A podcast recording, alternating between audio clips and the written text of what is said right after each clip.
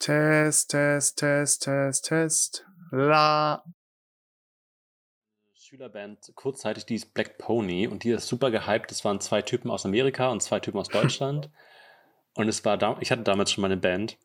Ähm, und die Welchen Geschichte. Namen hatte nochmal deine Band? Ähm, ähm,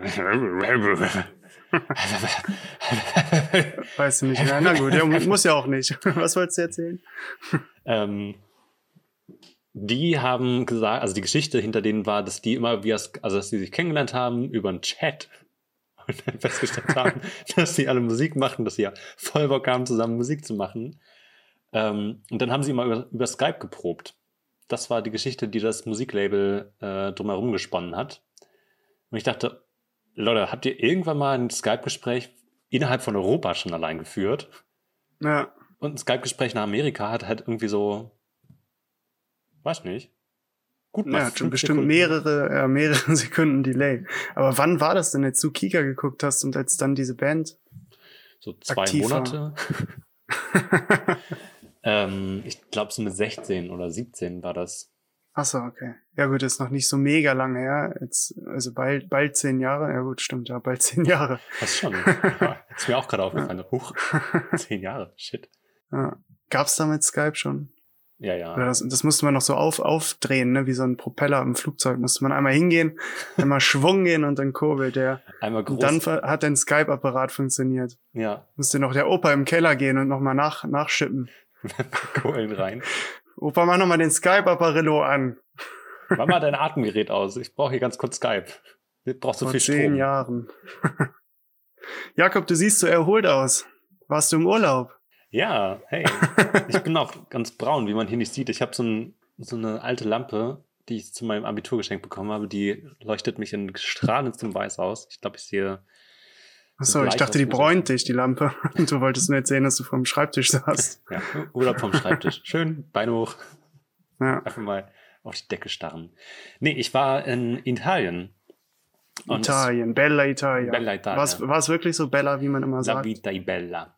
Ähm, ja, es war wirklich sehr schön. Also, wir waren in Venedig und ähm, wo waren wir noch? Verona und am Gardasee und also die Städte und die Orte an sich waren echt mega schön und es war gutes Wetter fast die ganze Zeit. ähm, aber es war, glaube ich, eine der. St- Also, ich war ja drei Monate in Südamerika vor jetzt einem halben, dreiviertel Jahr. ja. Und das war, ich glaube, ich hatte in dieser einen Woche hatte ich ungefähr, also so zusammengepfercht so viel Stress wie in den ganzen drei Monaten in Südamerika. Alter Schwede. Aber was für Stress? es fing damit an, also komplett mit der Bahn gefahren, weil umweltbewusst reisen und ich glaube, man kann kaum Mhm, grüner reisen sehr mit der Bahn. Mhm. Das heißt, schön zehn Stunden ähm, mit der Bahn runtergepäst. Und Ja. es fing damit an, dass ich in Leipzig in den ICE gestiegen bin. Und Leipzig hat einen der wenigen Sackbahnhöfe. Das heißt, du fährst halt in eine Richtung rein und musst in dieselbe wieder rausfahren. Es kann halt nicht durchfahren, sondern ist Ach halt ja, so genau, stimmt. Ja. Habe ich schon mal gesehen. schöner Bahnhof, aber ja, ist halt irgendwie, muss halt immer wenden. Das ist ein bisschen nervig. Dann saßen wir drin und dann war es so, ja, meine Damen und Herren, wir müssen jetzt ganz kurz äh, den Zug wenden und dann geht's weiter. Und dann so 15 Minuten später, ja, Sie haben gemerkt, ähm, es geht irgendwie nicht weiter. So, wir haben gerade noch Probleme mit der Batterien, aber wir versuchen das zu beheben und es sollte eigentlich sofort weitergehen. Ich so schon, fuck, der nächste Zug hat nur 20 Minuten Umstiegzeit, das wird schon wieder eng. Aber na gut, ich habe ja nur einen großen Reiserucksack und ein Zelt und naja, wird schon alles. Und was macht ein Jakob Leue, wenn man zehn Stunden Zug, Zug fährt? Ähm, Podcast hören. Den Infinite Monkey Podcast. Infinite Monkey. Rauf und runter. Infinite. Ich bin unsere zehn Hörer. Ja. Ich habe einfach zehn verschiedene Podcasts, äh, zehn verschiedene Accounts zwischendurch gemacht. Ja. Und mir. Naja, naja. ich wollte noch meine. Anyway. Ich muss noch zu Ende erzählen. Du musst die Tirade meiner Odyssee jetzt anhören. Auf jeden Fall ähm, hatten wir am Ende, also der Zug musste neu gestartet werden, wie mein Laptop da neulich, weil er sich aufgehängt hat.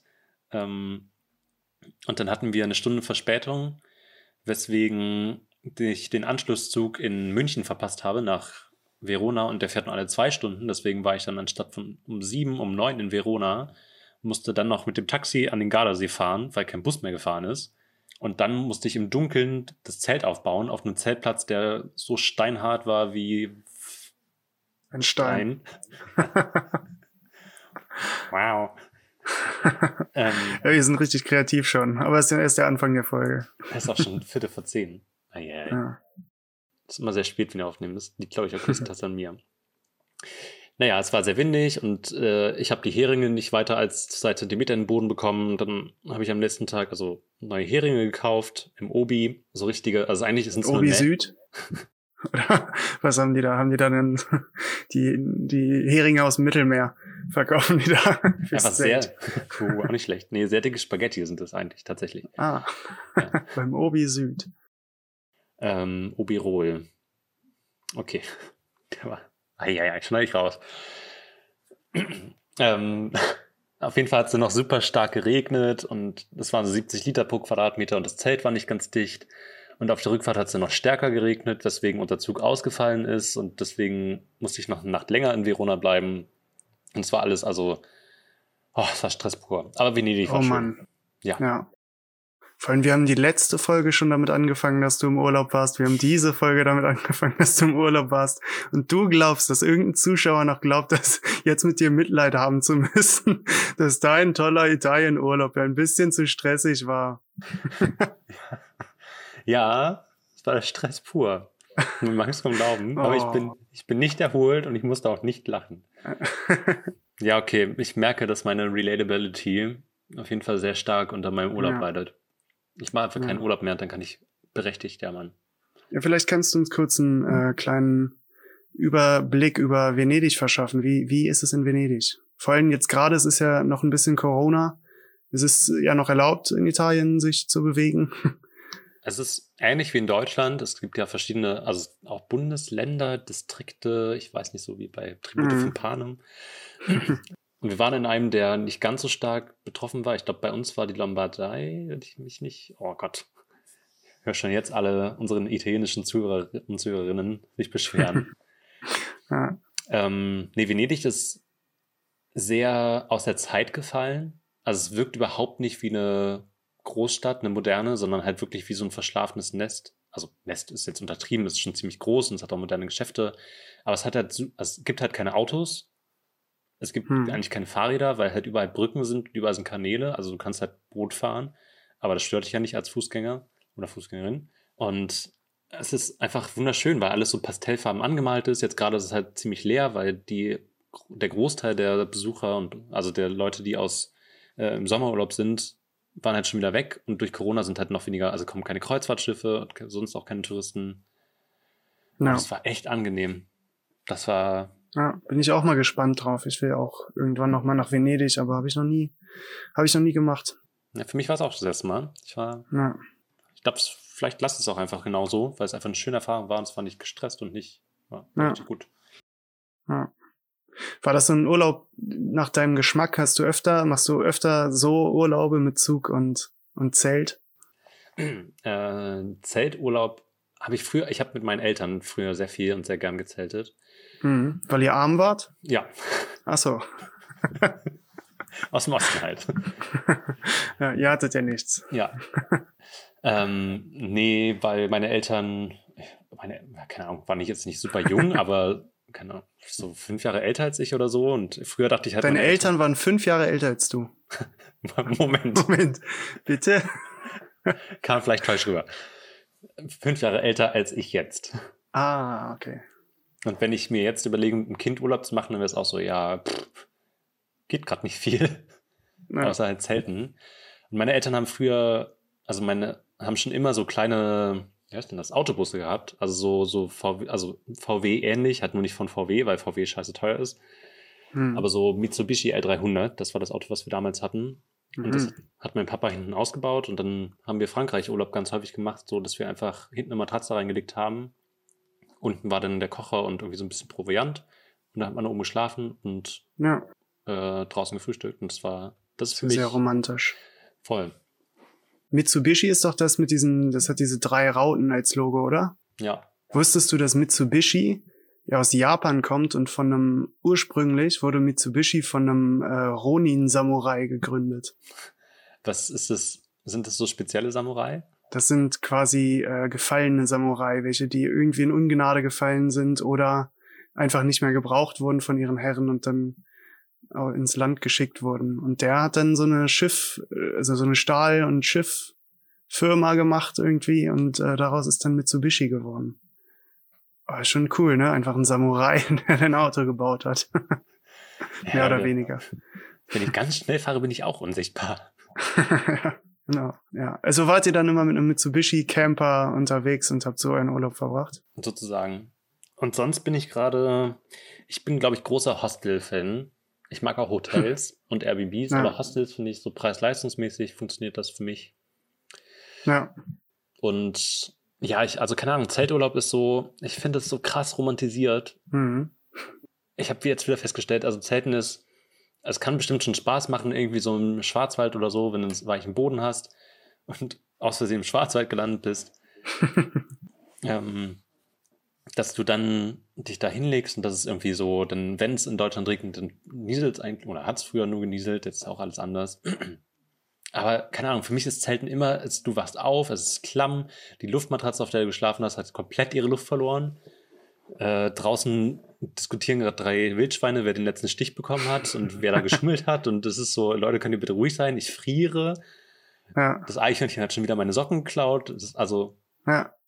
Ich war vor, ich war vor, vor anderthalb Wochen, äh, war ich auch zelten. ja, mein Und Beileid. zwar, und zwar auf, auf äh, Fehmarn, äh, direkt am Strand. Also der Boden war da noch relativ weich, aber da habe ich auch gemerkt, also so richtig bocken tut das nicht.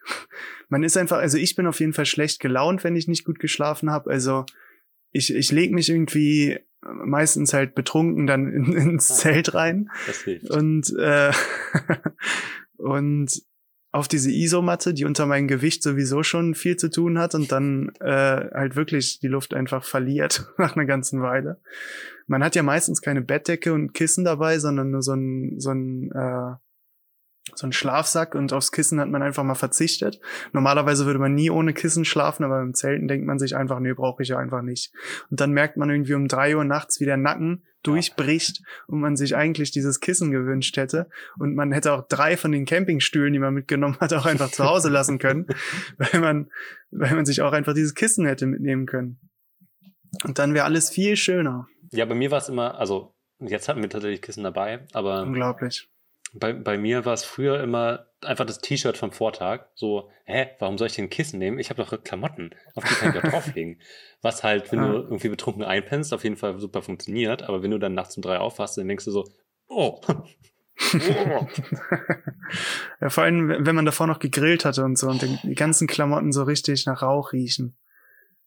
Und das, also, also das, was du meintest, so dieses, wenn du halt nicht geil schläfst, dann hast du irgendwie auch nicht so richtig gute Laune und du kommst nicht richtig raus. Und ich, also ich hatte einen Kumpel früher, der hat so alles an Campen und Zelten und so geliebt und der hat es, also der hat es richtig zelebriert immer.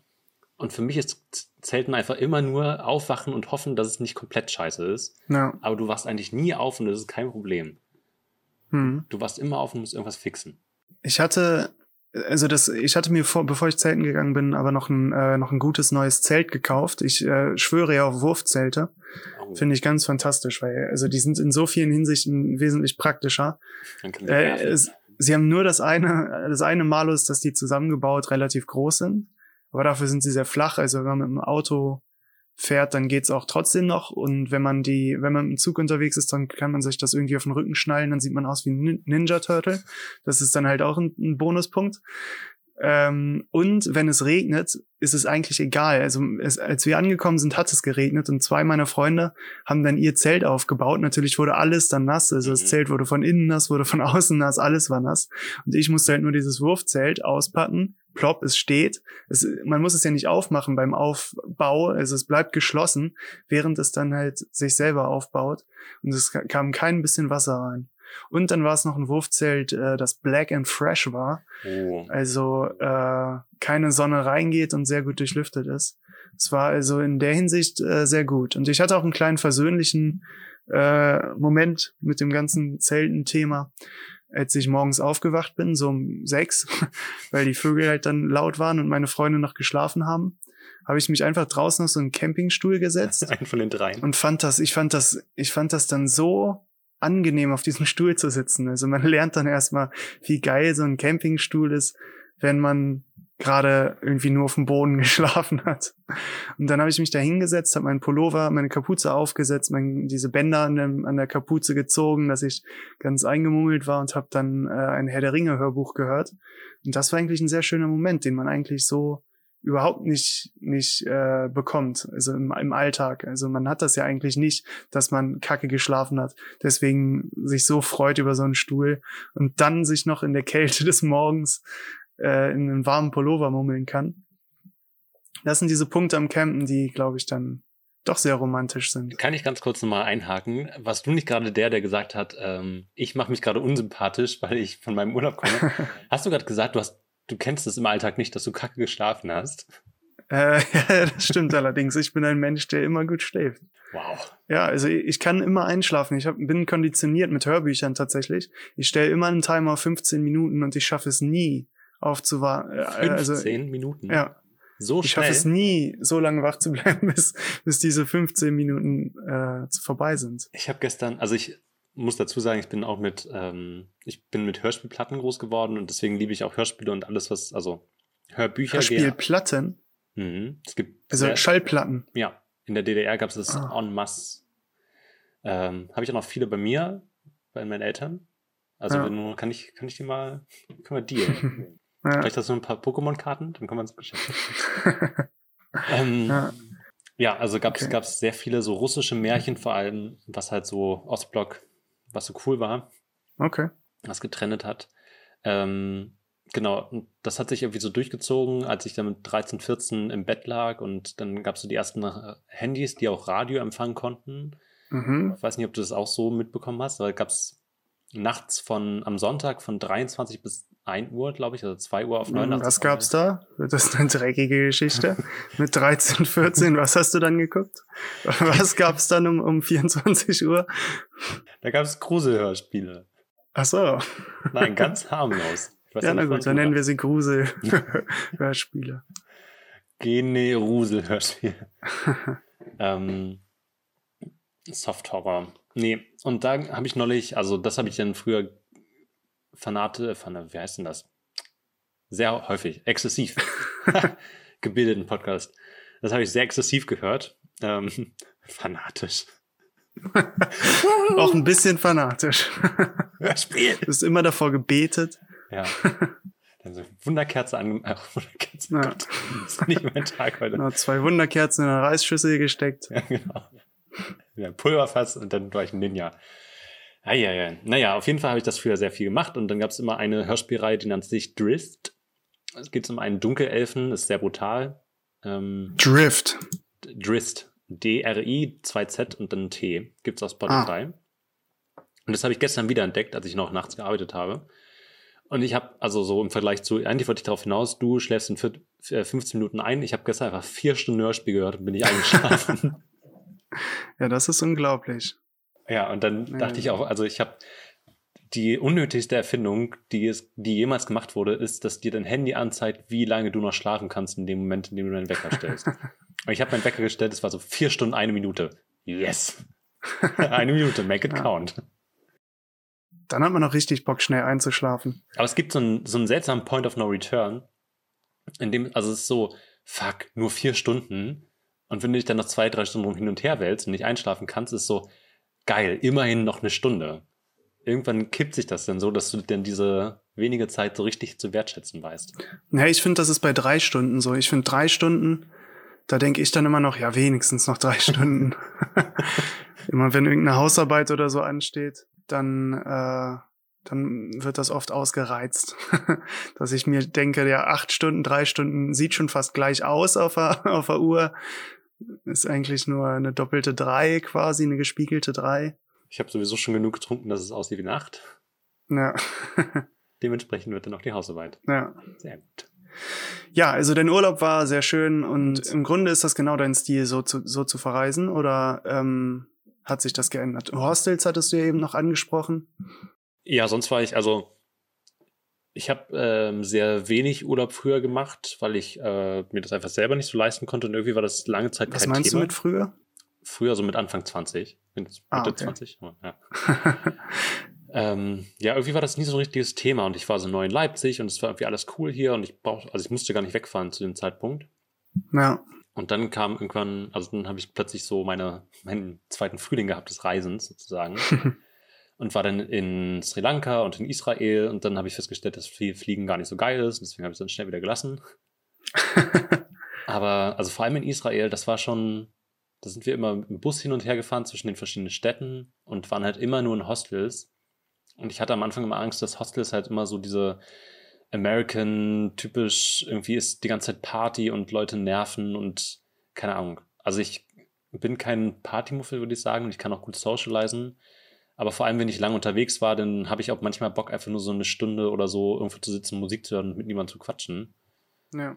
Und ja, davor hatte ich halt irgendwie extrem Angst. Und das hat sich aber nicht bewahrheitet. Und das, ich habe sehr viele coole Leute in Hostels kennengelernt, die gar nicht so, oh my God, it's so amazing. I mean, it's like, wow, I do Europe in five days.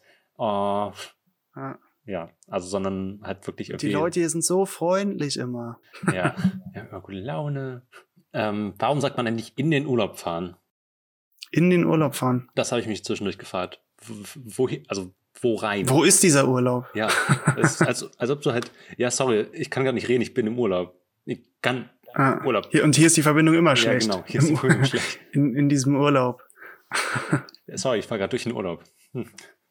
Ja, verrückt. Ja, die deutsche Sprache, die hat, glaube ich, viele solche Sachen, die man einfach nicht, nicht ergründen kann. Oder auch zu Tisch sein. Ja, ich, ich stimmt, ich bin zu Tisch. Das kommt dann eher so im Berufsalltag, ne? Das ist ja so ein, so ein Synonym für ich mache jetzt Mittag. Genau. Ich, ich bin, ich gehe zu Tisch oder das ist so. Äh, Herr Loye ist gerade bei Tisch. Ja, ich bin nämlich jetzt so fullblauen im Berufsalltag angekommen. Und weil ja. ich der Neue bin, haben sich alle einen Gag draus gemacht, ihre, also wir haben so, wir sind so oldschool auf der Arbeit und wir haben alle Telefone und wir können uns untereinander anrufen. Hm. Ähm, und die ganze Dosentelefone? Ja, genau. Ah. Und dann gibt es eine Zentrale in der Mitte, ähm, das ist äh, unser Werkstudent Tim und der muss dann immer verbinden. Ah, sehr praktisch. Der knotet dann immer so zusammen. Ah.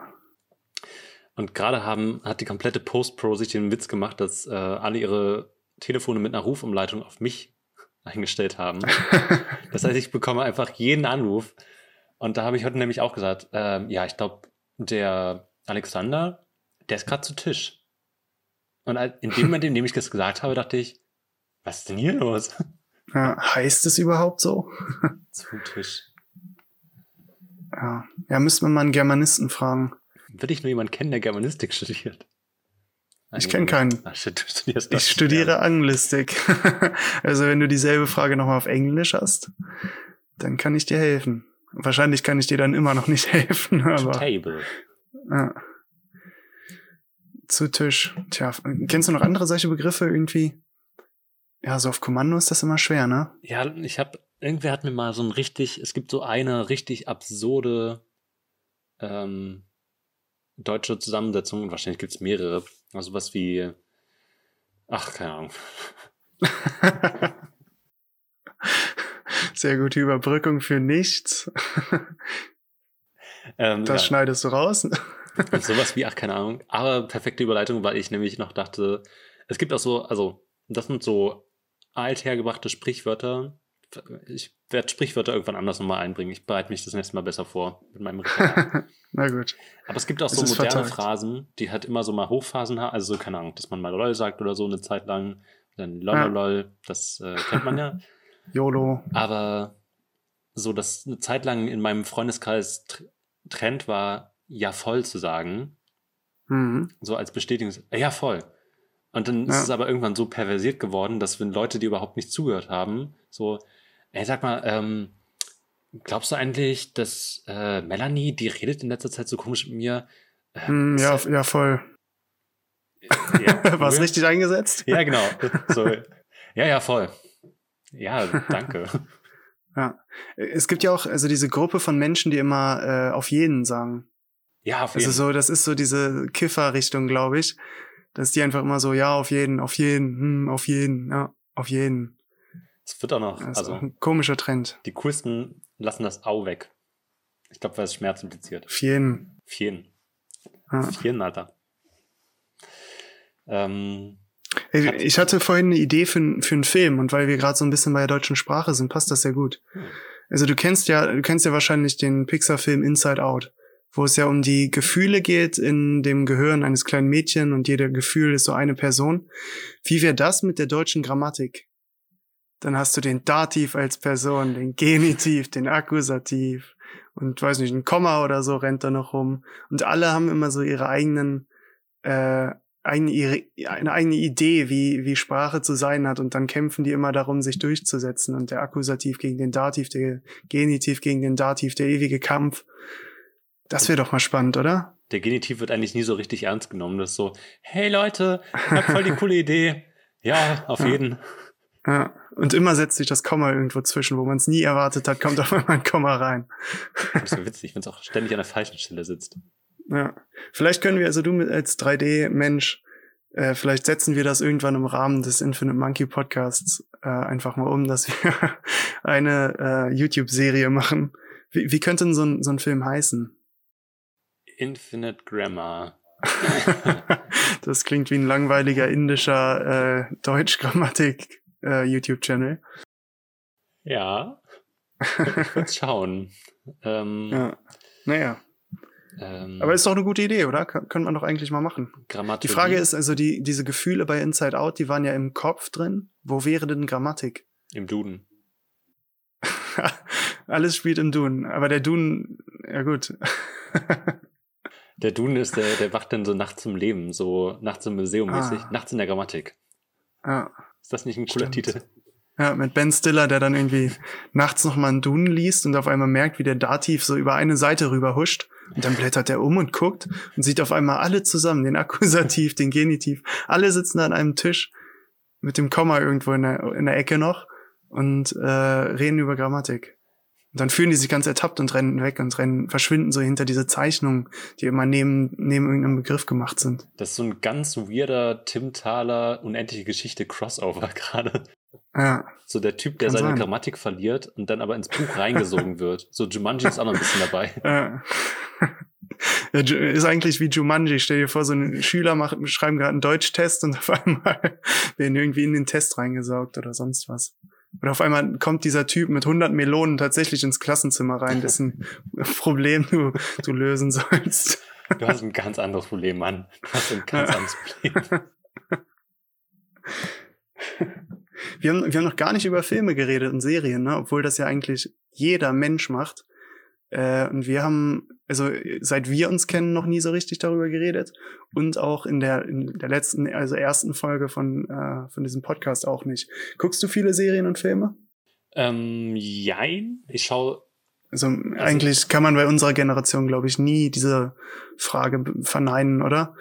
Du guckst wahrscheinlich nicht mehr als der Durchschnitt. Du guckst vielleicht unterdurchschnittlich, aber in unserer Generation guckt ja eigentlich jeder viele Serien. ja, ich weiß auch gar nicht, ob man noch wirklich Serien, also äh, so eine typische kulturkritische Frage. Ja, schaut man Serien wirklich noch, wenn man sie schaut oder laufen sie nur als Belustigung nebenbei? Na, Ähm, ja, aber genau das wollte ich irgendwie ver- versuchen zu vermeiden. Deswegen, also so nebenbei schauen. Ich habe, ich glaube, Mhm. die letzte Serie, die ich so richtig aktiv mir angeschaut habe und die ich so richtig genossen habe, war Fleabag. okay. Ähm, Gibt es auf Amazon noch. Mhm. Kenne ich gar nicht. Ist sehr, sehr gut. Sehr humoristisch. Also so ähm, spielt ganz viel mit der vierten Wand, ähm, was man ja schon irgendwie von den House of Cards kennt. Also es war Hm. so, dass, also vierte Wand ist der Tool, also die, der Bildschirm ist die vierte Wand für alle Leute, die es nicht kennen sollten. Ähm, und wenn man dann halt direkt in die Kamera spricht, dann durchbricht man die vierte Wand, so wie man im Theater das Publikum direkt anspricht. Hm. Und Fleabag war eigentlich mal ein Theaterstück und deswegen, da hat sie, die Autorin, hat immer mit dem Publikum interagiert und dann wurde das adaptiert, dass sie halt immer mit der Kamera spricht. Mhm. Ähm, und das ist, also selbst mit diesem Element wird normal gespielt. Ich fand's, also ich fand's wahnsinnig witzig und äh, sehr unterhaltsam. Ja. Und sonst bin ich so ein klassischer, also wenn ich Serien schaue, dann rewatche ich eigentlich immer nur. Hm. Ja, irgendwie ist meiner Meinung nach das Zeitalter der Serien schon fast vorbei. Also wir hatten, also ich würde behaupten, die, die Urserie, die moderne Urserie ist Breaking Bad. Mhm. Die hat den Meilenstein gesetzt für diese ganze Dekade ähm, an, an Serien, die produziert wurden. Und äh, mittlerweile wird eigentlich dann nur noch dieses ganze Prinzip so ausgelutscht äh, und ja genau so, so benutzt. Also Haus des Geldes beispielsweise ist ja fast eine der beliebtesten Serien momentan. Ähm, auf jeden, also in den bei den jüngeren Zuschauern denke ich. Auf jeden. Also so unter 20 glaube ich ist so hauptsächlich, würde ich behaupten, ist der äh, Zuhörerbereich. Wieso grinst du jetzt so? Na, weil ich auf jeden gesagt habe. Ich habe so subtil eingebaut. Ach so. ich hab's nicht. ich dachte, ich krieg's subtil ein. Ähm, ja, aber also ich habe ja das Gefühl, dass momentan irgendwie alle eine Serie machen, weil du mehr Zeit hast, irgendwie deine Charaktere zu entwickeln und eine breitere Story erzählen kannst als im Film. Und dann kotzen mich diese, also ich fand es früher, ich fand das Fernsehen richtig gut. Kurzer, kurzer Neu ich komme mal rein. Ich fand Fernsehen richtig gut, weil das, es war so limitiert und Sendezeit war halt wertvoll. Und du, es war halt scheiße teuer und deswegen hast du halt nicht irgendwie so eine 90-Minuten-Serie produziert, weil sowas musst du erstmal ausstrahlen. Das kostet halt sau viel Geld. Und auch in der Ja. Produktion halt viel. Ähm, und jetzt ist so, ja, komm, ob meine Serie jetzt 60 oder 90 Minuten ist, ist auch scheißegal, weil es läuft sowieso auf Netflix und auf Amazon und dann sitzen die Leute halt davor und schauen die Hälfte nicht, weil sie nehmen, das sind irgendwie noch irgendwie drei andere Browser-Tabs offen haben.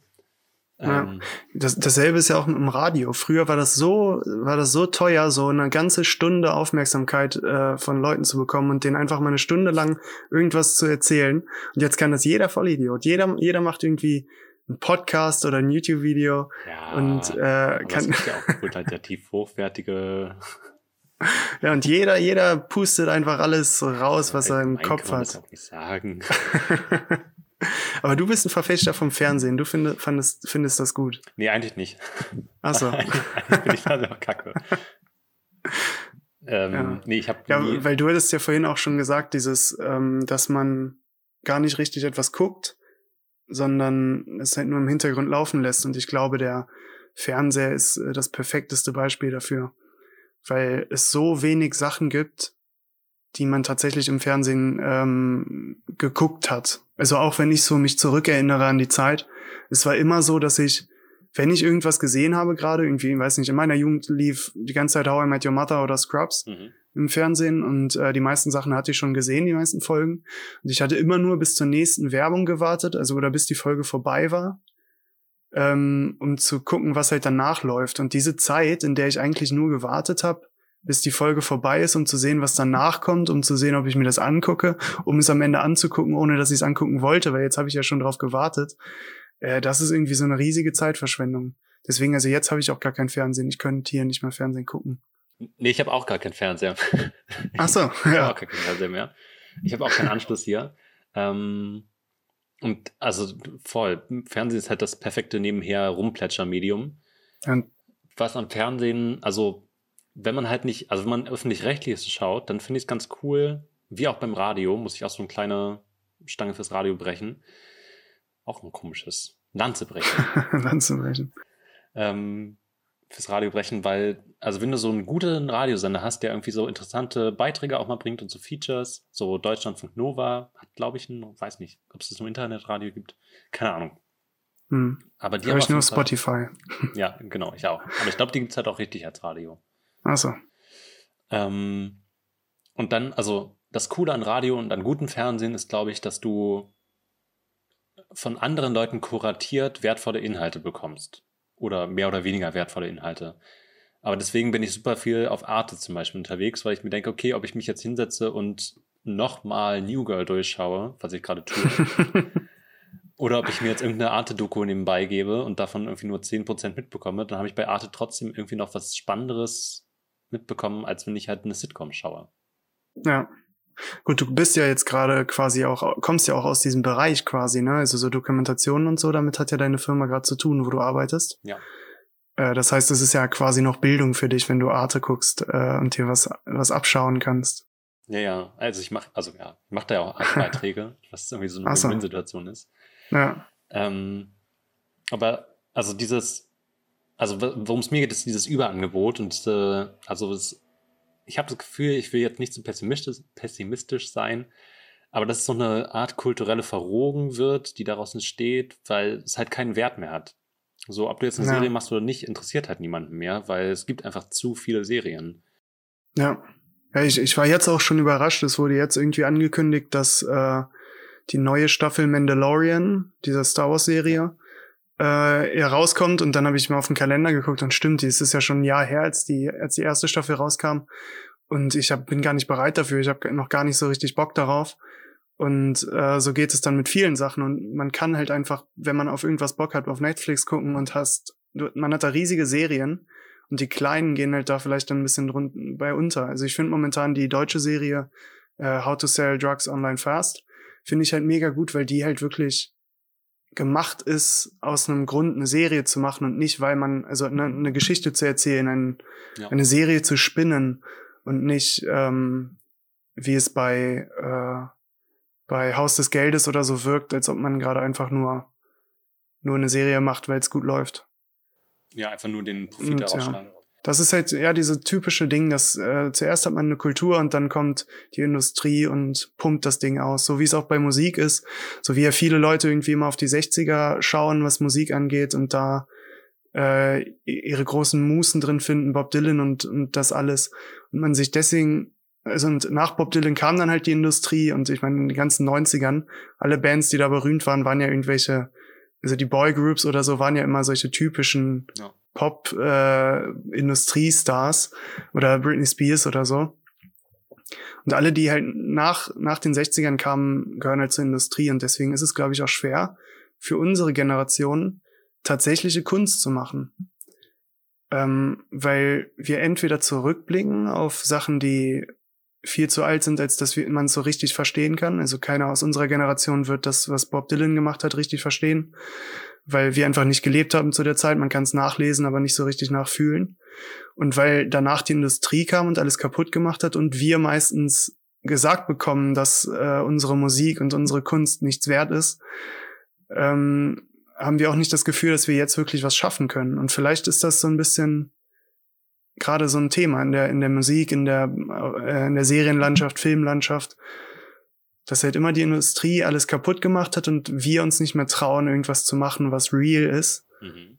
Weil es halt immer direkt perfekt und, äh, und teuer sein muss. Also, dass der industriell popkulturelle die, die Lupe quasi zu scharf ist, als dass irgendwas drumherum passieren könnte, weil man halt sagt, nee, das passt da nicht rein, das ist äh, ja, und die, die Anforderung an uns, an uns selber ist dann auch zu hoch. Also man kann mit, mit ein paar Freunden eine Band machen und äh, wird erst zufrieden sein, wenn das wirklich, wirklich gut gemastert ist. Ja, es gibt auch Sport von Stiller.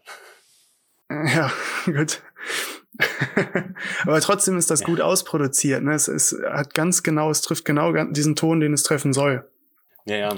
Und die Sachen, die halt tatsächlich irgendwie Bob Dylan auch groß gemacht haben, waren halt das, das Natürliche.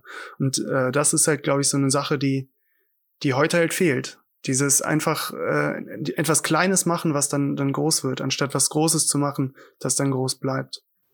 Nee, ich habe also ich habe gerade das Gefühl, dass so in dem Bereich oder da, wo ich mich irgendwie so mitbewege, das in der, oder der Blase. Leipzig? Ja, genau. Ach so. ähm, das, ja, also vor allem Leipzig tatsächlich und Berlin halt auch irgendwie, das gerade Trash einfach, also vielleicht genau aus dieser Frustration heraus, die du dann äh, beschreibst, dass irgendwie alles so super, auch das Social Media und so, dass halt alles so einem bestimmten Perfektionismus unterlegen ist. Mhm. Dass man jetzt sagt, hier, ein normales Foto reicht einfach nicht mehr, eine Momentaufnahme für eine Story. Es muss halt irgendwie, du musst halt einen geilen Filter haben und es muss entweder moody aussehen oder geile Farben haben oder eine crazy Geschichte erzählen, sonst lohnt es sich halt nicht mehr, irgendwas hochzuladen. Was halt auffällt, ja. ist, dass man halt Sachen unter dem Aspekt des Hochladens bewertet. Ist ja auch schon wieder, also mhm. popkulturell höchst spannend, aber auch irgendwie sehr fraglich. Ja, also ich finde ich finde es dabei interessant, dass dieses ganze Problem eigentlich nur aus unserer Generation kommt, ähm, weil wir uns diesen ganzen Kopf darum machen, wie perfekt es sein muss. Wir sind halt damit aufgewachsen, dass irgendwie gerade alles künstlich wird und nicht mehr so real ist wie damals in den 60ern oder so. Und äh, all diese Gedanken zum Thema Kunst äh, machen wir uns halt jetzt und wie Musik zu sein hat und so. Und äh, das finde ich gerade schade, dass unsere Generation so viel richtig, wie sie auch macht, äh, auf künstlerischer Ebene irgendwie versagt. Also du meinst es, äh, ja, also dass nichts Neues gerade mehr kommt, weil die Angst zu groß ist. Oder? Ja, genau, weil es halt nicht, nicht so perfekt ist. Oder wenn etwas kommt, dann ist es halt genauso blank poliert. Mhm. Es sind keine Fehler mehr da. Es sind, es sind halt nicht die Sachen, die man eigentlich meint, die geil waren in den, in der, in, den alten, in der alten Musik, beispielsweise. Hm, ja. Also man bräuchte, man bräuchte so einen Kultur-Reset, dass man einfach mal sagt, okay, wir sind auch geil, was wir machen ist geil, egal wie wir es machen, es, es ist einfach geil. Und dann, dann mal gucken, was passiert. Ich glaube, viele Künstler würden dann aus dem Boden sprießen, die eigentlich sich so gar nicht getraut hätten, irgendwas zu machen. Ja, also ich kann mir auch vorstellen, dass halt super viel so, also das ist halt dieses Problem von, also so wie alles, die Ambivalenz des Lebens. Ähm, Mhm. dass Führe aus. Ja. Dass du, also zum Beispiel eine Band, die ich früher sehr mochte, Oh Wonder, die auf jeden Fall auch so in das ganze Perfektionismus-Ding reinpassen. Ähm, aber die haben halt angefangen, Sachen auf, Sound, äh, auf, genau, auf Soundcloud hochzuladen Mhm. und wurden da entdeckt. Und ähm, ich glaube, Billie Eilish ja eigentlich genauso. Ja.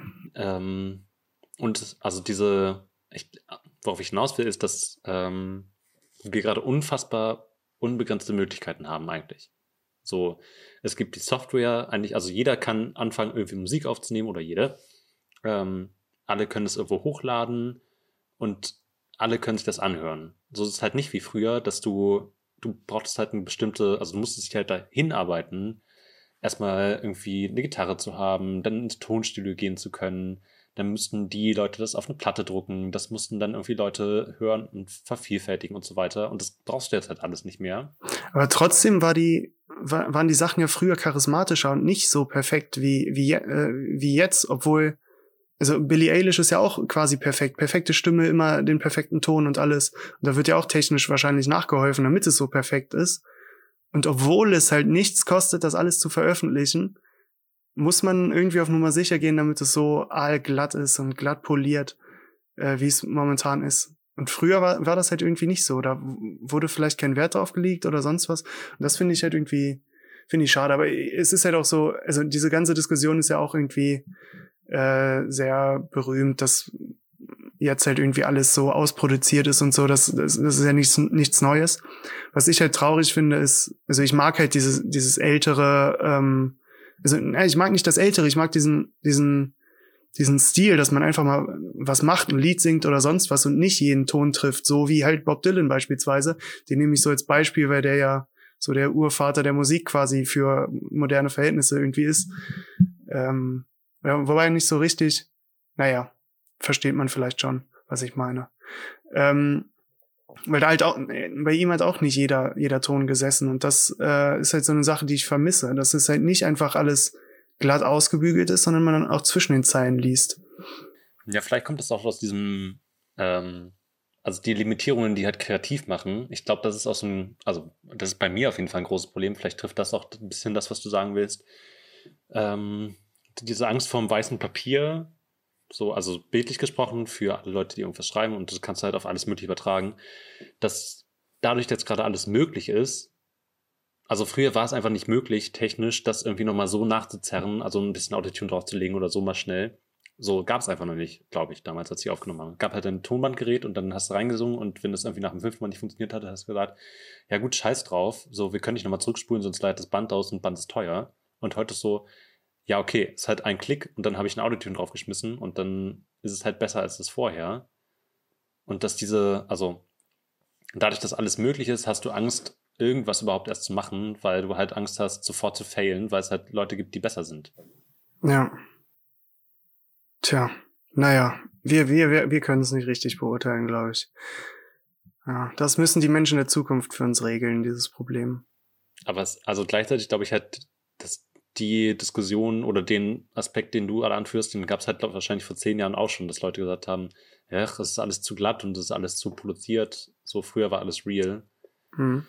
Also ja, aber so, so meine ich es ja gar nicht mal richtig, sondern dass ähm, wir könnten genauso real sein, wir könnten alles genauso machen, aber uns wurde immer eingetrichtert, dass wir halt äh, durch die durch die ganze Industrie und so irgendwie verkommen und das haben wir uns so eingeredet, dass wir jetzt glauben, alles muss perfekt sein, obwohl das halt nur Leute gesagt haben, die mit der neuen Musik nicht klarkamen. Mhm.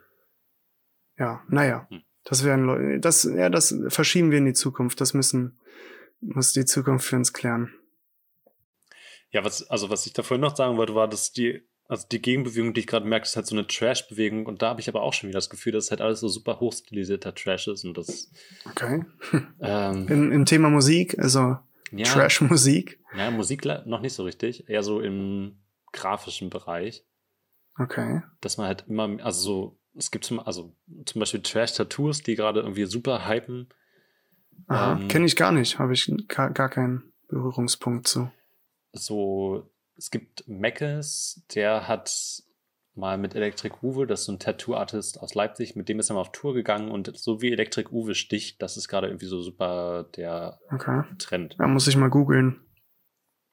Und das gefällt mir überhaupt nicht, weil das ist so, also das ist halt so diese, das gegenteilige Extrem, dass Leute einfach nur machen, weil sie sagen, Weil sie es können. ja, genau, halt, aber halt, Ja. sie können es halt nicht. So, und Ja. für mich ist, also keine Ahnung, mein Kunstbegriff zum Beispiel ist halt immer, dass du dich mit irgendwas auseinandersetzt, was es mal, oder, also du musst dich halt mit dem Thema auseinandersetzen und dich daran abarbeiten. So, dass du zum Beispiel sagst, okay, wie kriege ich den Imperfektionismus von Bob Dylan in moderne Musik rein? So, ich mag das aus der, aus der alten Zeit und habe diese neuen Mittel zur Verfügung und wie kriege ich das, was ich geil fand damals, mit meinen neuen Mitteln umgesetzt? Das ist für mich irgendwie so, sich an alten Mhm. Meistern abarbeiten. Das finde ich cool. Dann gefällt mir Kunst. Wenn da ein Ja. Konzept hintersteht. Und wenn Leute einfach sagen, ich mache einen Tiger auf Rollerblades, der hat Flammen an seinem Schwanz und einen Helm auf und der fährt auf einen Dinosaurier, der eine Rakete fliegt, weil Raketen cool sind, das habe ich mal gelesen, und der hört Trap. So, fertig. Und das ist so, ja, ja, es halt. Und das stechen sich dann Leute. Ja, Ah. Hast du Tattoos? äh, ein einziges. Bisher. Kannst du mir das zeigen oder ist das an einem seltsamen Ort? Nee, das ist äh, an meinem hinteren Oberarm. Also es ist ein seltsamer Ort, um das zu beantworten. Ich weiß nicht, ob man das gerade sehen kann. Ich werde es mal beschreiben. Von jetzt, also jetzt sieht es aus wie ein Osterei. Moment, ich stimme auf. Kann man es Aha. sehen? Ja. Ah, es ist eine Mütze und eine Brille. Es ist Harry Potter. Richtig. Harry Potter. Jakob hat sich Harry Potter tätowiert. ja, Ah, ich, ich habe kein Tattoo. Ähm, nee, ist Leon der Profi. Ah, okay, ja, das wäre mein zweiter Guess gewesen. Klar.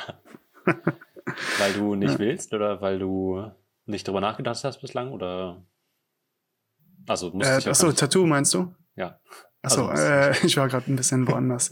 ähm, nee, ich weiß nicht, kam ich irgendwie nicht so drüber. Also pff, mir kam noch kein Gedanke, der so cool ist, dass ich mir das irgendwie tätowieren lassen muss oder so. ja Aber ich bin auch nicht so der Typ irgendwie. Also ich ähm, bin nicht so der, ja, wie kann man das sagen?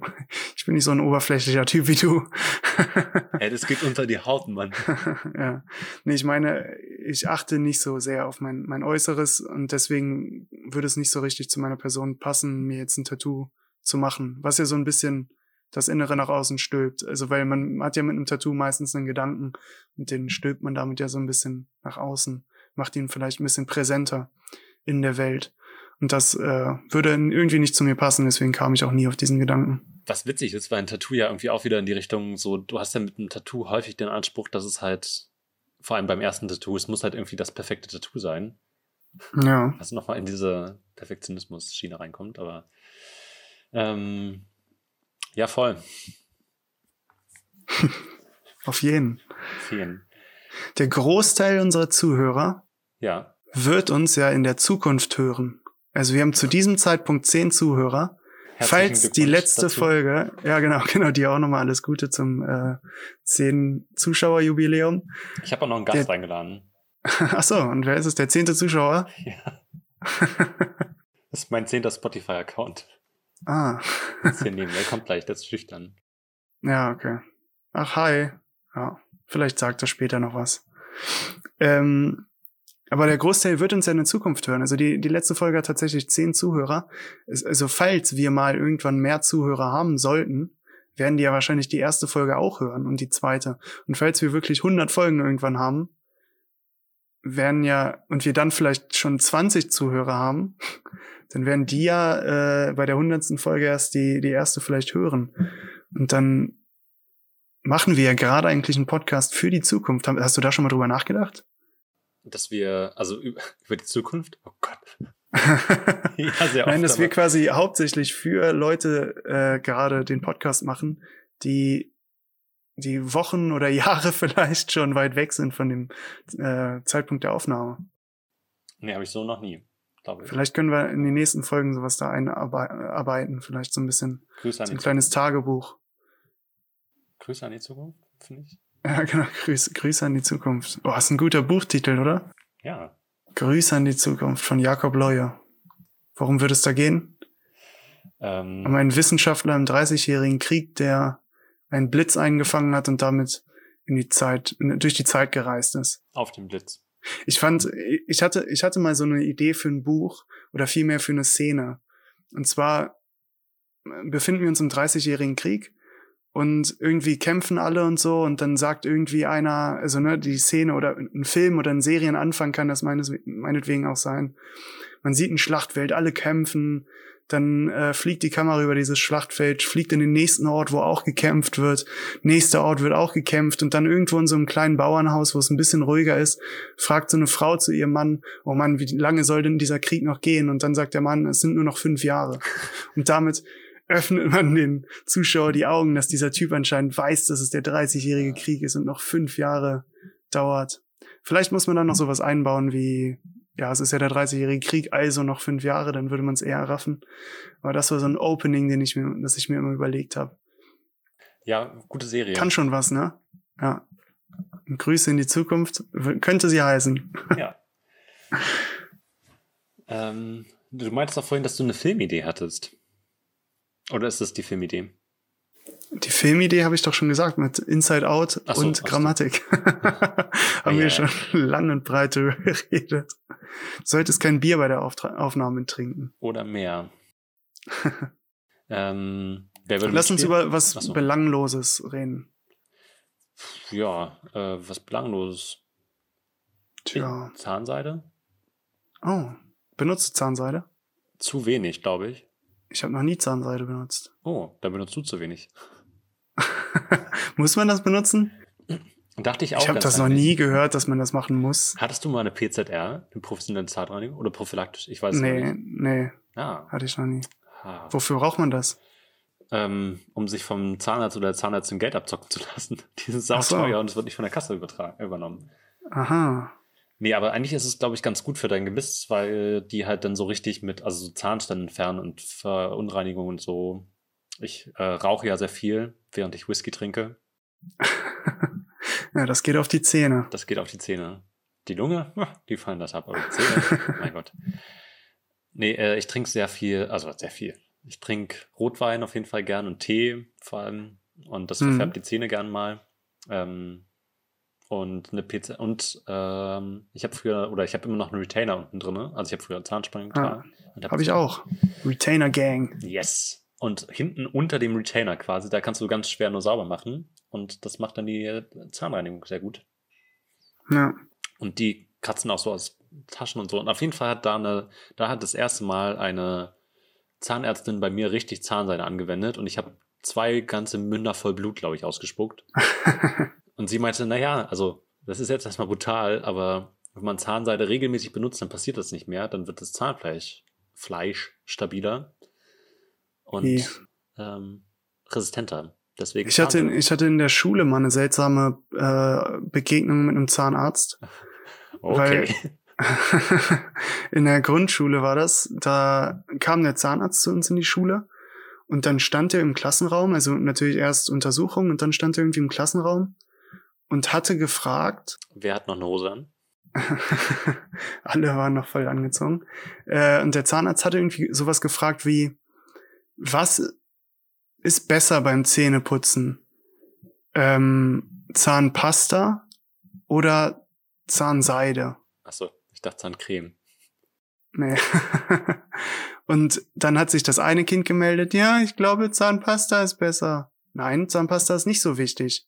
Und dann das andere, ja, ich glaube, Zahnseide ist wichtig. Nee, auch Zahnseide ist nicht wichtig. Dann meldet sich noch einer, ich glaube, Zahnpasta ist wichtig. Nein, Zahnpasta ist es auch nicht. Es ist die Zahnbürste. Und ich dachte mir, du, du dummer Vollidiot, du hast nicht mal die Option Zahnbürste gesagt und erwartest, dass wir das einfach so erraten. Also wenn man zwei Optionen gibt, dann muss doch eine davon stimmen. Das war wahrscheinlich sein, sein richtiger Dad-Joke. Ja. So. Richtig, das fand ich so schlimm als Kind. Da saß ich mit offenem Mund, mit der Kinnlade auf, den, auf die Schulbank und dachte, was ist das für ein Mensch? Einfach so einen verächtlichen Blick. Ihr müsst euch jetzt Ja. dieses geschlossener Mund, tote Augen und so, Ja. Und langsam mit so dem langsam Kopf. mit dem Kopf nach links und rechts.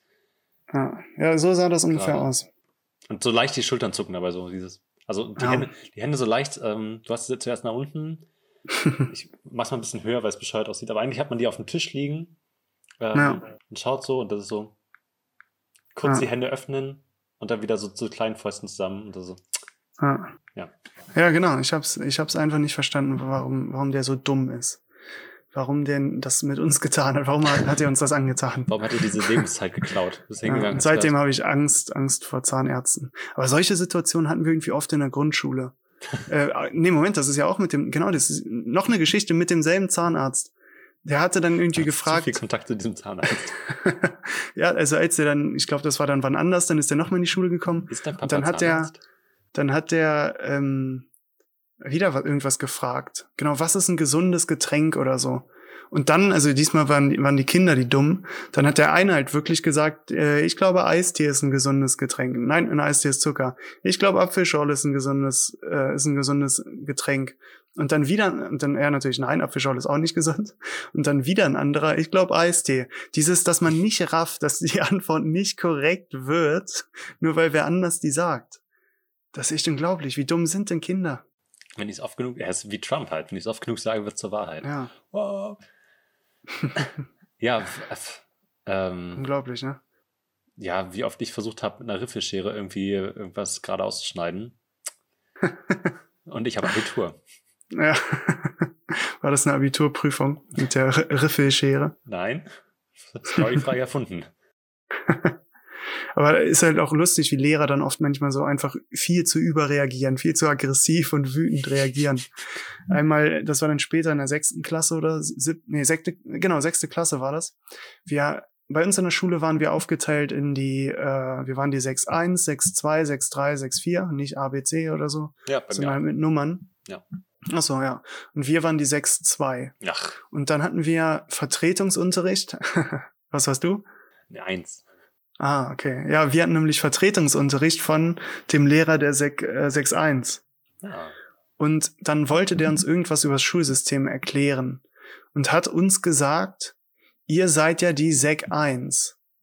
SEK 1, ne? Also Sekundarstufe 1. Sondereinsatz. Und wir Kinder fanden das so unglaublich lustig, dass er dachte, dass wir die 6 1 sind, nämlich seine Klasse, dass wir natürlich gesagt haben, ja, aber wir sind ja die 6 2.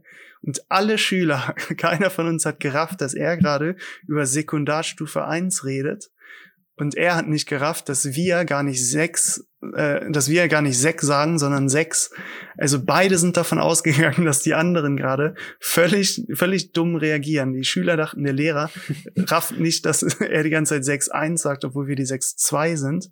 Und die Ja, Schüler, Boah, was ist das für Ja. ein Lehrer, Alter? Der ist voll Genau. dumm. Der kann nicht mehr. und der Lehrer hat halt nicht gerafft, dass die Schüler gerade sechs sagen und nicht Sek. Und der Lehrer hat uns dann wild gestikulierend und richtig wütend, weil wir, die Kinder haben halt alle gelacht und zu, versucht zu erklären, dass wir tatsächlich in der Sek 1 sind und nicht in der Sek 2. Er wollte euch eigentlich die strukturelle Benachteiligung von sozialen unteren Milieus beibringen und ihr so 6-1.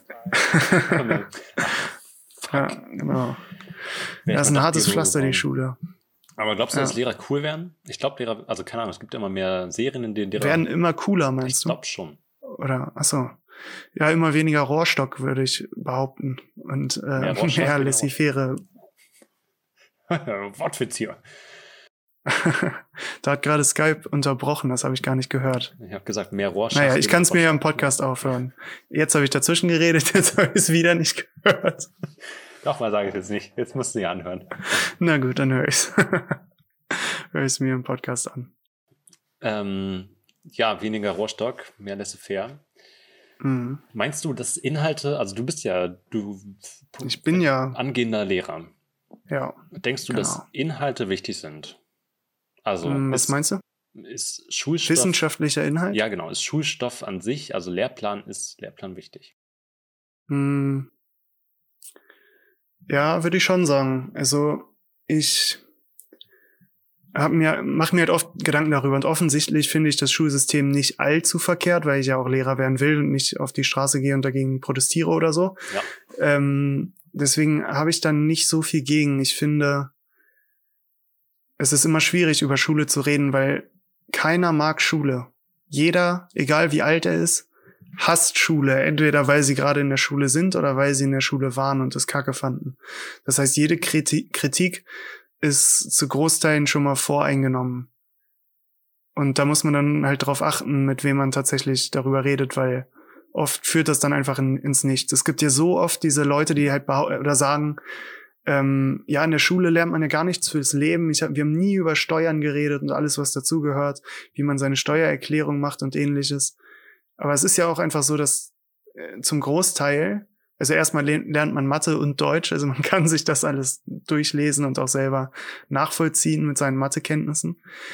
Ähm, und es ist ja oft auch nicht so richtig nötig. Also wenn man einen normalen Beruf macht, muss man nicht unbedingt seine Steuererklärung machen. Man kann ja auch einfach äh, zahlen und kriegt halt nichts zurück, ähm, ja. falls irgendwas falsch abgerechnet wurde. Aber es ist ja nicht unbedingt Pflicht und das ist halt so eine Angst, mit der auch viele Studenten dann die Schule verlassen, also viele Abiturienten oder so, äh, dass sie auf einmal im Leben stehen und das Gefühl haben, nichts, nichts beigebracht bekommen zu haben. Aber ich finde das schon wichtig, die Vermittlung von, von Wissenschaft. Ich glaube, dass ein Mensch im Gesamten intelligenter werden kann. Mhm. Also jede Wissenschaft, viele, also fast jeder Aspekt der Wissenschaft trägt dazu bei, dass man intelligenter wird. Also auch wenn du ähm, in Kunst gerade gut bist und darüber viel weißt und es gut anwenden kannst, hilft dir das auf ganz vielen Ebenen. Und dann dieser Satz, Kunst ist ja unnötig, das brauche ich nie wieder in meinem Leben, ähm, ist dann ja, ist dann, ist, finde ich, fehl am Platz. Natürlich kann man es verstehen, wenn Kinder das sagen, weil die noch nicht so richtig drüber nachgedacht haben oder ähnliches. Ähm, aber ich finde, alles, alles ist mal gut. Also man braucht jeden Aspekt der Wissenschaft, um einen guten Menschen zu bilden. Auch wenn man danach nichts mit Wissenschaft am Hut haben will falls es gerade anfängt, unangenehm laut zu rumsen im Hintergrund bei mir, äh, das liegt daran, dass mein Mitbewohner, dass ich äh, mit meinem Mitbewohner Styroporwand an Styroporwand wohne und der gerade wieder angefangen hat zu zocken. Oh. Die, die Grüße an der Stelle. Nein, ich finde es sehr unterhaltsam. Ähm, um auf das einzugehen, was du gesagt hast, ja. kann ich, äh, finde ich sehr gut, finde ich auch auf jeden Fall sehr, sehr schön reflektiert von dir. Ja, danke. Ich als jemand, der sich ja super auskennt mit dem Bildungssystem. also, ja ähm, die, wer bin ich da irgendwie ein Urteil zu fällen, aber also ich glaube, das spie spiegelt nämlich auch das vielleicht wieder, worauf ich hinaus wollte mit der Frage ähm, nach der Bildung.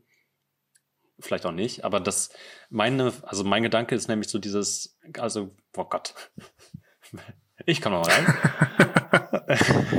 ähm, Bitte. Das, der, der, Gedanke, oh Gott, ich kann zum Beispiel meine Steuer nicht machen. Was ja. habe ich denn gelernt im Schulsystem? Ja, du hast halt gelernt, logisch zu denken. Du hast gelernt, irgendwie komplexe Sachverhalte zu durchsteigen und irgendwie Texte zu lesen und die Inhalte zu analysieren. Und du hast gelernt, halt irgendwie Zusammenhänge zu schließen, das heißt, äh, oder zu erkennen. Das heißt, wenn du dir den Steuerbescheid durch, also es ist nicht die Aufgabe von der Schule, dir eins zu eins beizubringen, wie Steuern funktionieren. Ja. Sondern es die, also die Aufgabe der Schule ist in meinen Augen, dich halt zum einen zum Menschen zu formen also so mhm. Charakterbildung, so dass du halt anfängst, dich zu reflektieren, dich in deinem Umfeld wahrzunehmen, soziale Gefüge verstehst und so weiter und so fort. Und zum anderen einfach logisches und vielleicht auch kritisches Denken zu lernen, so dass du halt, ja, also eigentlich viel wertvoller, dass du halt selbstmächtig bist, auch einen Steuerbescheid zu lesen und zu sagen, okay, ja. wenn ich da jetzt mal zwei Stunden hinsetze, dann kapiere ich das auch. Ist ja zwar natürlich Klar. anstrengend, aber dir ist ja nicht geholfen, wenn dir jetzt jemand genau vorbildet, wie du deine Steuer machst, und dann gibt es eine Steuerreform in zwei Jahren und dann kannst du halt nichts mehr, sondern. Ja. Es gibt ähm, in meinem Studiengang viele Leute, die auch meine äh, Ex-Mitbewohner ähm, haben oft darüber geredet, wie kaputt das deutsche Schulsystem ja ist und wie wie katastrophal das alles ist und äh, die Wurzel dessen ist hauptsächlich dieses Bewertungssystem. Mhm. Find, hast du dich immer gut bewertet gefühlt durch äh, 1, 2, 3, 4, 5, 6? Ähm, ja, ich war, also ich war die ersten vier Jahre in der Grundschule auf einer Montessori-Schule. Das heißt, ich hatte keine Noten, sondern mhm. nur ähm, Halbjahres- und Ganzjahres schriftliche Zusammenfassungen. Also wo sich dann die Lehrer und Lehrerinnen, also wir hatten einen extrem guten, also es hat so im Nachhinein ein sehr privilegiertes Schulsystem auf jeden Fall, weil wir hatten zwei Lehrerinnen pro Klasse und wir waren nur 20 Schüler und Schülerinnen pro Klasse. Das heißt, irgendwie auf zehn SchülerInnen kam eine Lehrerin in dem Fall. Ja. Was, glaube ich, ein ganz guter Schnitt ist. Ähm, und die haben sich dann halt auch Zeit genommen und wirklich so anderthalb bis zwei Seiten ausführlich Text geschrieben, was gut läuft, wo du, wo du gut drin warst, was du noch ein bisschen besser machen kannst und halt alles pädagogisch ultra wertvoll. Ja. Und dann habe ich angefangen, meine ersten Klassenarbeiten zu schreiben in der fünften Klasse. Und ich habe mich nicht schlecht, also ich habe mich nicht ähm, krass verschlechtert oder so. Ich habe eigentlich relativ gute Noten immer geschrieben. Ja, gut. Das ist natürlich auch ein besonderes äh, System dann mit einer Montessori-Schule. Die sind ja genau dafür da, ja. ähm, das zu kompensieren. Ich war auf einer Gesamtschule und bin auch großer Verfechter von der Gesamtschule, also dass man Haupt- bis und äh, also Hauptschulempfehlungen, Realschulempfehlungen und Gymnasialempfehlungen aufnimmt aus den Grundschulen. Ähm, das finde ich sehr gut. Also die Kombination ist einfach perfekt. Man hat viel mehr mit verschiedenen Menschen zu tun und so. Äh, und das finde ich auf jeden Fall nicht schlecht. Aber es ist halt immer problematisch, weil man kennt in- und auswendig ja nur die Schule, in der man war. Ja. Und ja. Äh, wenn man mehrere Schulen kennt, weil man Schulen gewechselt hat, dann kennt man ja die verschiedenen Schulen nicht in- und auswendig, weil man ja nicht so lange da dann war. Ähm, also es geht vielleicht mit zwei oder drei verschiedenen Schulen dann, aber äh, dann wird es halt vielleicht ein bisschen eng auch, was die Expertise da angeht. Ähm, und deswegen wird ja wahrscheinlich, also die meisten beurteilen dann immer das Schulsystem an ihrer eigenen Schule. Und das ist, glaube ich, oft das Problem, was oft zu ähm, zu Diskussionen führt, dass ich jetzt mein Schulsystem als Gesamtschule beurteile und es gut fand und äh, auch ausgewogen und dass ein Gymnasiast vielleicht äh, das nicht so gut findet, weil das irgendwie viel zu so ein elitärer Einheitsbrei war oder so, die da an der Schule waren. Mhm. Ähm, das ist halt immer das Problem. Deswegen muss man da immer vorsichtig sein bei solchen Diskussionen über das deutsche Schulsystem. Ähm, weil das immer sehr subjektiv ist, weil jeder eigentlich Schule unangenehm aufgenommen hat und äh, weil jeder nur seine eigene Schulerfahrung hat aus der eigenen Schule. Ja. Ja, du kannst halt nicht verallgemeinern. Ich verstehe nach wie vor nicht, warum es nicht mitten, also zum einen verstehe ich Sportunterricht nicht. Das, was ich wirklich denke, okay, das, Echt? also also ich finde es unfassbar wichtig, dass es Sport gibt auf jeden Fall und ich finde es wichtig, ja. dass Körper, Kinder ein Körpergefühl bekommen. Aber ich finde, das kommt halt bei dem Sportunterricht richtig rüber, weil ich das Gefühl habe, das kommt halt noch von so Bismarck-Zeiten. Du musst halt turnen können und so. Was für mich jetzt nicht so, also keine Ahnung, so eine Stufenbarren beherrschen hat für mich nicht so viel mit Körpergefühl zu tun. Ähm, ich glaube, da könnte durchaus irgendwie, also du kriegst halt nur Ballsportarten angeboten und ab und zu mal, keine Ahnung, vielleicht noch Schwimmen und Ski auf jeden Fall war es bei uns so in der Oberstufe. Ja. Was für mich jetzt nicht so sonderlich tragisch war. Aber was, glaube ich, schon einige Leute auch aus, also in ihren Interessen ausschließt, so wenn du halt keinen Bock auf Fußball, Basketball oder Tischtennis hast, wenn, weil es nicht liegt, dann bist du halt, dann bist du schlecht in Sport, was halt vielleicht überhaupt nicht stimmt. Aber du kriegst es halt vermittelt, dass du schlecht in Sport bist. Ja. Ähm, ja, ist schwierig. Also ich ähm, habe da nicht so die Erfahrung mitgemacht. Also auch mein Sportunterricht, obwohl es viele Sachen gab, die ich nicht gut fand, ähm, war es genauso aufgebaut wie Mathe, Natur oder äh, Deutsch, dass es immer Sachen gab, in denen ich gut war und in denen ich nicht gut war. Und dann wurde ich immer danach bewertet. Und es geht ja darum, dass man sich die Sachen, in denen man nicht gut ist, halt irgendwie aneignet. Das Problem in der Sporthalle ist natürlich, dass es wesentlich ungeordneter ist und man als Sportlehrer meistens nicht die Ruhe und den Fokus hat, herauszufinden, wer gerade gut ist und wer schlecht ist. Hm. Ähm, ja, Sport ist natürlich nochmal so eine ganz eigene Sache. Weil da greifen natürlich auch so die ganzen Sachen, die man, die ganzen Tools, die man zur Unterrichtsgestaltung hat und so greifen da nicht so gut wie in einem äh, Klassenraum, wo Ruhe herrscht eigentlich. Ja, ja, in einem Klassenraum, wo Ruhe herrscht. So wird es bei mir nämlich sein. Da wird Ruhe und Ordnung herrschen. da steht Alex vorne mit einer Paintball-Waffe. Ja. Wenn er nicht Ruhe ist, Selbstschussanlage. Das erkennt die KI mhm. von alleine und dann wird einfach direkt ja, genau. Liter Säure drüber ausgeschüttet. Ähm, naja, ja, also ich glaube, dass man halt in Sport viel mehr, ja, ist vielleicht auch so, ja, vielleicht auch so von so einem Larifari-Studentenansatz.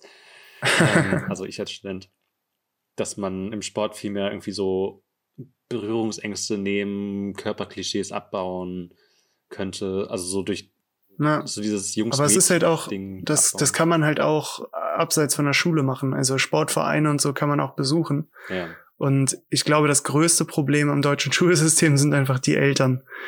Ja. Äh, dass Eltern sich nicht gut genug kümmern, dass man Kinder auf Gesamtschulen schickt und glaubt, dass man nichts mehr machen muss, ja, äh, außer abends Essen kochen. dass die ganze Erziehung dann wird. Ähm, und das ist halt das Problem. Und jetzt kann man halt drüber reden, ob das Problem wirklich dann die Eltern sind oder das ganze System, dass man halt so viel Geld braucht, um allein schon die Miete zu bezahlen und ähnliches.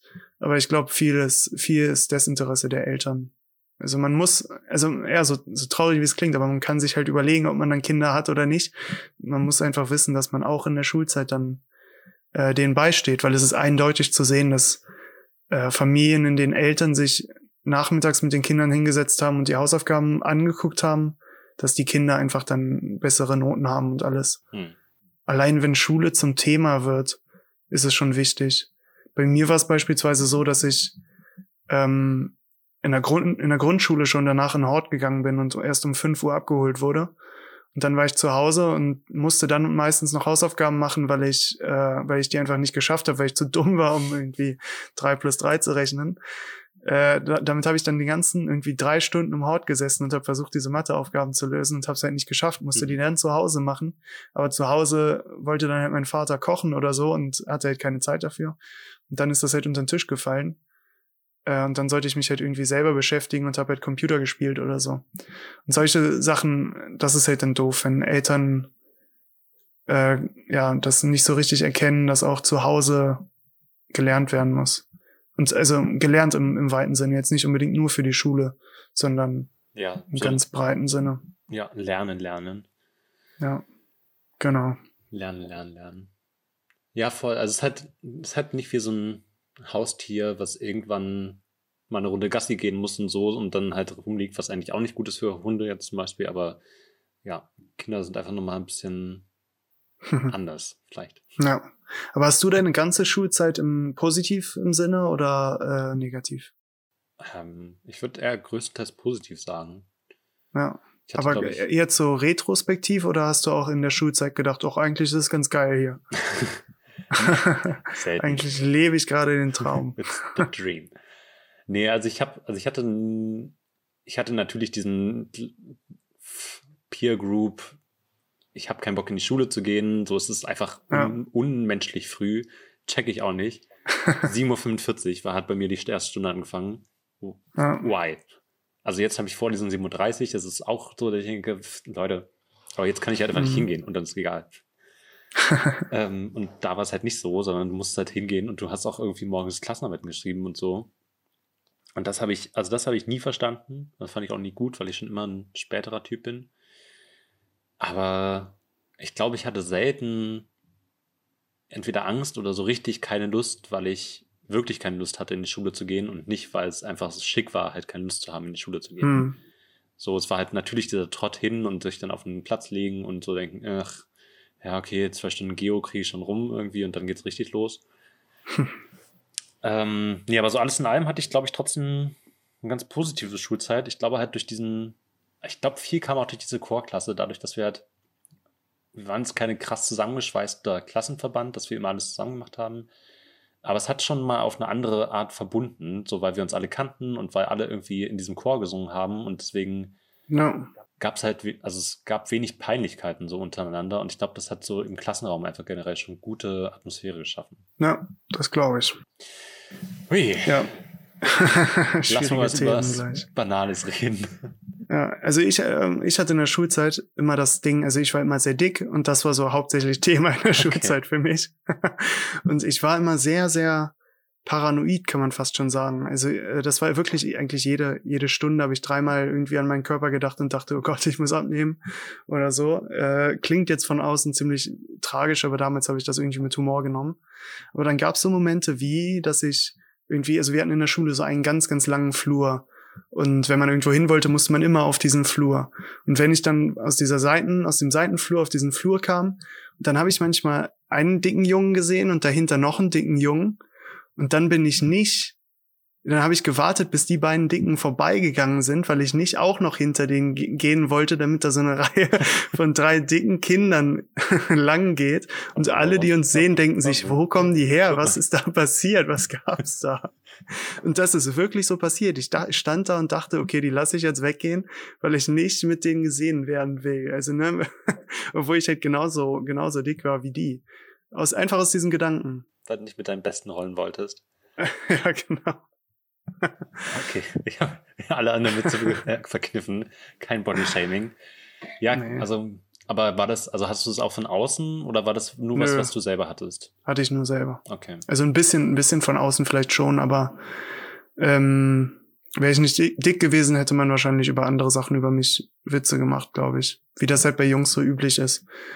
Ähm, ja, kann man auch von halten, was man will von diesem typischen Boys Talk, ja. Locker Room Talk. Äh, manche sagen ja, dass das hilft irgendwie so in der Charakterfindung und so und zu wissen, wer man, wer man ist, wo man steht quasi. Manche sagen, dass es ganz schlimm ist. Ähm, ja, kann ich nicht drüber urteilen, glaube ich. ja, es, also ich finde es erstaunlich, dass es sich halt so hält und dass es irgendwie nach wie vor so ein, also das einfach generationsunabhängig, glaube ich, immer diese Jungsgruppen gibt Vielleicht einfach, weil es das am Anfang mal gab und weil es dann einfach durchgeschleift wird. Schliffen? Schleift? Schliefen? Ja, durchschleift. ähm, oder aber das ist einfach wirklich so Peer Group, Hörner abstoßen, so wie man es halt von jungen Wölfen oder jungen Bären oder so kennt, obwohl wir in unserer Zivilisation weiter sind. Aber ähm, dass es einfach ja. dazu gehört, sich irgendwie auszutesten und zu schauen, wie weit kann ich gehen, Grenzen austesten halt einfach. Ja, das, ja, das, das auf jeden Fall. Ja. Aber es ist ja komisch, dass ich so äh, dachte, okay, ich bin dick und habe mich dann so gefühlt, als wäre ich repräsentativ für diese ganze Gruppe. Als müsste ich jetzt für uns sagen, Leute, geht mal bitte ein bisschen Abstand zwischen euch. Ihr wisst, ihr seht doch, wie ihr aussieht. Könnt doch jetzt nicht so da rumlaufen. Ja. Ja, ist man repräsentativ für seine eigene Menschenart quasi. Ich habe letztens eine Einbeinige gesehen. Die ist aus einem aus einem Kombi rausgekommen. Das ist ein Supermarkt hier und die hatte drei Packungen Soda Stream, drei verpackte Soda Streams. Und ich meine, das war so, Moment, jetzt funktioniert die Geschichte überhaupt. Nee, nee. Aber ja. Da muss ich halt denken aus dem, äh, aus dem, mit dem Gedanken, den ich halt als, als Kind hatte, ne, als ich die Dicken gesehen habe, ich kann jetzt nicht dahin gehen, weil alle denken, wo kommen denn die her? Was müsste die glauben, wenn die genau dieselben Gedanken hätte wie ich damals? Dann kann die ja nicht mit drei Soda-Streams aus dem Laden kommen, weil sonst denken ja alle, Einbeinige brauchen mehrere Soda-Streams in ihrem Alltag. Ich dachte gerade, du meintest, dass äh, die nicht hinter zwei anderen Einbeinigen läuft, weil sie ja, Angst das hat, könnte sie sich auch denken. zu werden oder so. Ja. Boah, ich weiß nicht, ob ich solche Witze machen kann. Naja, ich fand's witzig. Es ähm, ist vielleicht Satire. Tja. Uh, ja, ja, das ist alles unter dem Deckmantel. Ja, fürs messerscharfen Satire. Ja, ähm, ja ich, ich stelle immer fest, dass ich mich im Nachhinein, dass ich im Nachhinein Sachen an mir ändere, also wenn ich zum Beispiel, wenn ich ein wichtiges Gespräch geführt habe oder mit einem Menschen gesprochen habe, den ich sehr schön finde, und danach ins Spiegel schaue, dann denke ich, ach du Scheiße, wie siehst du denn aus? Mach meine Haare, so dass ich dann gut aussehe und dann ist so, ja, eigentlich ist es scheißegal. Also gerade eben hätte es gezählt, jetzt ist auch, ja. also. Das denke ich komischerweise immer, wenn wir auf äh, Stopp drücken und die Aufnahme vorbei ist. Dann gucke ich mir die ganze Aufnahme an vom Podcast und denke mir, oh scheiße, hätte ich mal andere Sachen gesagt. Hätte ich mal Jakob gesagt, er soll nicht solche Witze machen. hätte ich mal das und das gesagt. Tja, aber so ist das. Und äh, ich glaube, damit ist diese Folge auch im Kasten. Ist, glaube ich, ein bisschen länger als die, als die letzte. Es war äh, wieder spannend. Es ähm, fällt uns irgendwie, glaube ich, immer einfacher, in einen Gesprächsfluss reinzukommen. Mhm. Ähm, ja, und jetzt wissen wir ja auch, wo wir überall ähm, zu hören sind mit unserem Podcast. Das wussten wir ja in der ersten Folge nicht. Ähm, da hatten wir noch noch gar nicht hochgeladen und wussten auch noch gar nicht, wie das alles funktioniert. Das ist aber ganz interessant. Jetzt haben wir es natürlich herausgefunden. Und die zehn Leute, die uns auch schon gefunden haben, wissen das natürlich. Und zwar sind wir jetzt zu hören auf Google Podcasts, Spotify, Breaker, Overcast, Pocketcast und Radio Public. Also sucht euch die Plattform raus, die euch am besten gefällt. Wow. Äh, und hört uns einfach da. Auf jeden. Ähm, hast du Spotify gesagt? Spotify habe ich gesagt, ja. Ah, okay, gut. Das wird wahrscheinlich so unser Main-Ding sein. Ne? Also andere, ich, ich muss sagen, ich kenne nichts anderes außer Spotify, was von den Sachen, die ich gerade gesagt habe. Also ich habe die selber nie, nie benutzt. Aber ja, da laden wir überall hoch. Ähm, nö, sonst wär's das, oder? Wir haben uns nicht vorgestellt diese Woche. Ich habe. Das stimmt. Ähm, wir können gleich aufhören. Sorry. Okay. Dass ich die da gerade in die Abmoderation reingrätsche. Aber ich dachte, Kein Problem. ähm, ich dachte bei zehn, Gelbe Karte. ja, zehn Leuten, die uns hören, dann finde ich im nächsten kriege ich noch eine gelbe Karte und dann muss ich eine Folge aussetzen. Wie läuft das? Ja, genau. Ähm, wenn uns jetzt zehn Leute hören, dann haben sich zehn Leute ja vielleicht irgendwie was dabei gedacht oder sofort wieder abgeschaltet. Aber wenn uns die zehn Leute wieder hören, Das wäre krass. da, und mich würde halt krass interessieren, was die denken. Ja. Genau. ähm, ihr könnt mal auf Twitter gucken. Äh, unter Infinite Monkey Podcast werdet ihr uns da finden und ihr könnt uns Nachrichten schreiben äh, und uns eure Meinung einfach kundtun. Es wäre super krass. Ja, also wenn es Folgen- wirklich Leute gibt, die die zweite Folge hören, nachdem sie die erste gehört haben, die würden, das wäre krass. ich, ich würde an der Stelle versprechen, wenn wir irgendwann, wenn es irgendwann T-Shirts oder Jutebeutel geben sollte, kriegen die auf jeden Fall die erste, also sie kriegen was geschenkt. Ja. Genau, die ersten 30 Leute kommen auf so ein T-Shirt wie bei, bei, bei so einem Abschluss, wie so ein Schulabschluss. Steht hinten dann drauf und vorne steht, keine Ahnung, Pod Podcast Abitur, nee, Podcast Abi Monkeys, keine Ahnung, irgendwie sowas. Auditur. ja, Okay. genau. Ähm, Gut, äh, ja, schreibt uns auf Twitter eure Meinung, wenn ihr tatsächlich die erste Folge und die zweite gehört habt und schreibt uns, was ihr davon haltet. Ähm, Die wunderbare Abmoderation kam von Alex Stein. genau, und ähm, was ihr gehört habt, war genau, war Jakob Leue. Okay. Aber naja, vielleicht versuchen wir es nächste Woche mal uns vorher vorzustellen. Bis dahin, schöne Woche. Adieu. Tschüss. Ciao.